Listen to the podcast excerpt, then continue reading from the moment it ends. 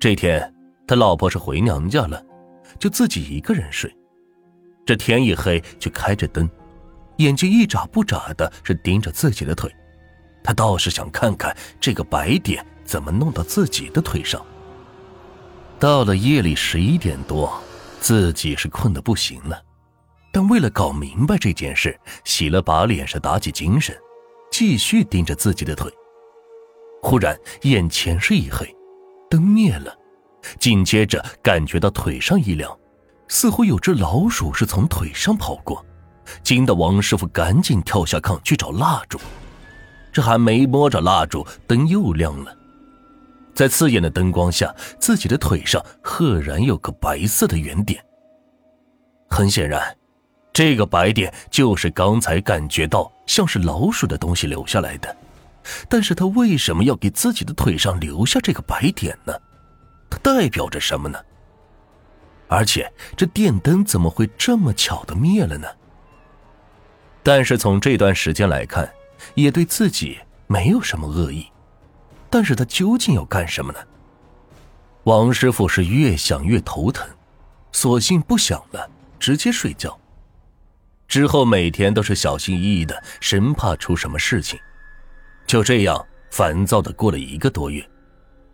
一天上午，正在给麦地里拉粪，一个多月前下葬的老太太她儿子突然是神色慌张的找他来了，一见面就拉着他说：“赶紧去他家一趟。”这王师傅一到他家就感觉到气氛很不对劲，家里几个人是正围着一个小孩，而那个小孩神情是极为诡异。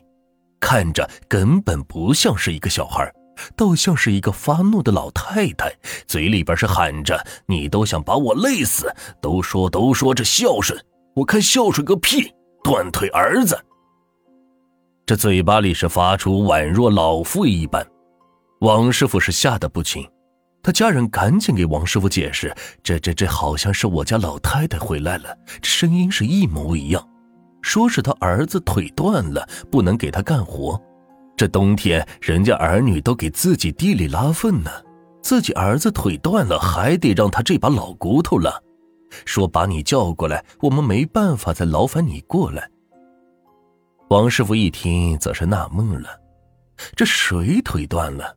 你们弟兄几个不都好好的吗？他家里人也就说：我们也很纳闷呢。我们都好好的，怎么老太太就说自己家儿子腿断了呢？给他拉不成粪上帝。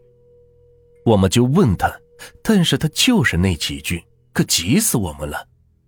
因为这老太太上的身可是他家的孙子呀，这万一有个三长两短，可叫人怎么活呢？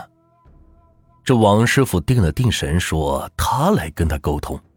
对着那小孩，他就说：“老太太，我来了。”你有啥话就给我说。那小孩子是翻起白眼，瞪着王师傅，沙哑的说道：“来了，你你知道不？你干的好事，把我儿子腿都弄断了。”这还没有说完，那小孩就昏了过去，急得那一家人又是掐人中，又是呼喊的。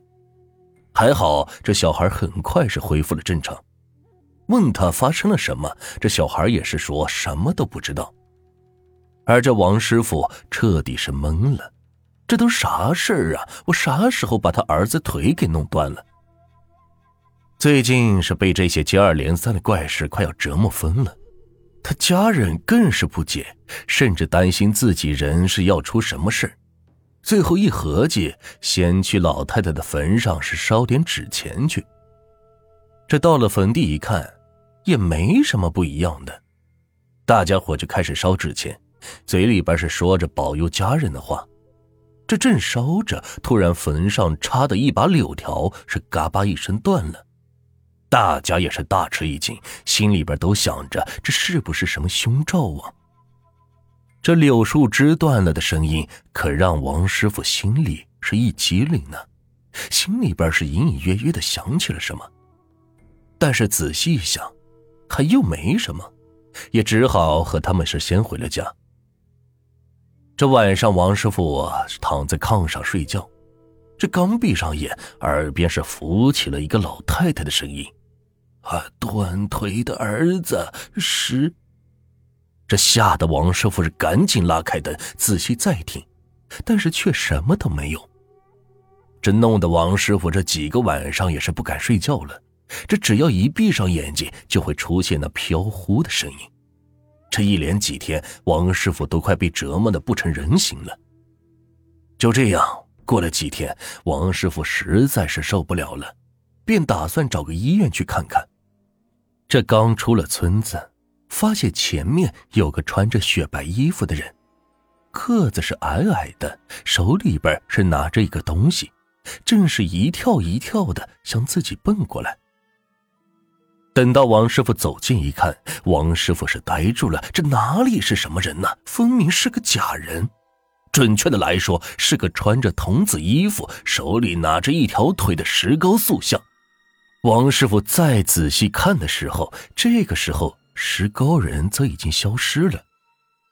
王师傅瞬间就明白了，这个人就是自己捏的石膏人呢，也终于明白了这一连串的怪事的原因。原来他们这里有个风俗，就是老人下葬要有一对金童玉女陪葬。一般呢都是用纸扎成的，这讲究点呢就用石膏或者面粉去捏，这样在木子里放的时间就会很久。而王师傅那晚做的硬头子就有一对石膏人，但是就在他做童子的时候，是不小心弄断了童子的腿，便拿了根竹签把断腿接好。谁知道就因为这个，把自己是折腾成这样。王师傅赶紧重新做了一个童子，让那家人放在了坟头。果然，第二天早上，王师傅就发现自己的腿上是干干净净的，没有出现那个白点。这心里边呢，总算是放心了。那老太太的儿子一大早过来给王师傅说，他昨晚做了个梦，梦见老太太是非常的高兴，说现在有儿子替他干活了。让他们也别操心了，也说要替他感谢一下王师傅。这件事也让王师傅是重新的认识了这个世界。一般人都说不信鬼神之说，可这件事情还有其他的解释吗？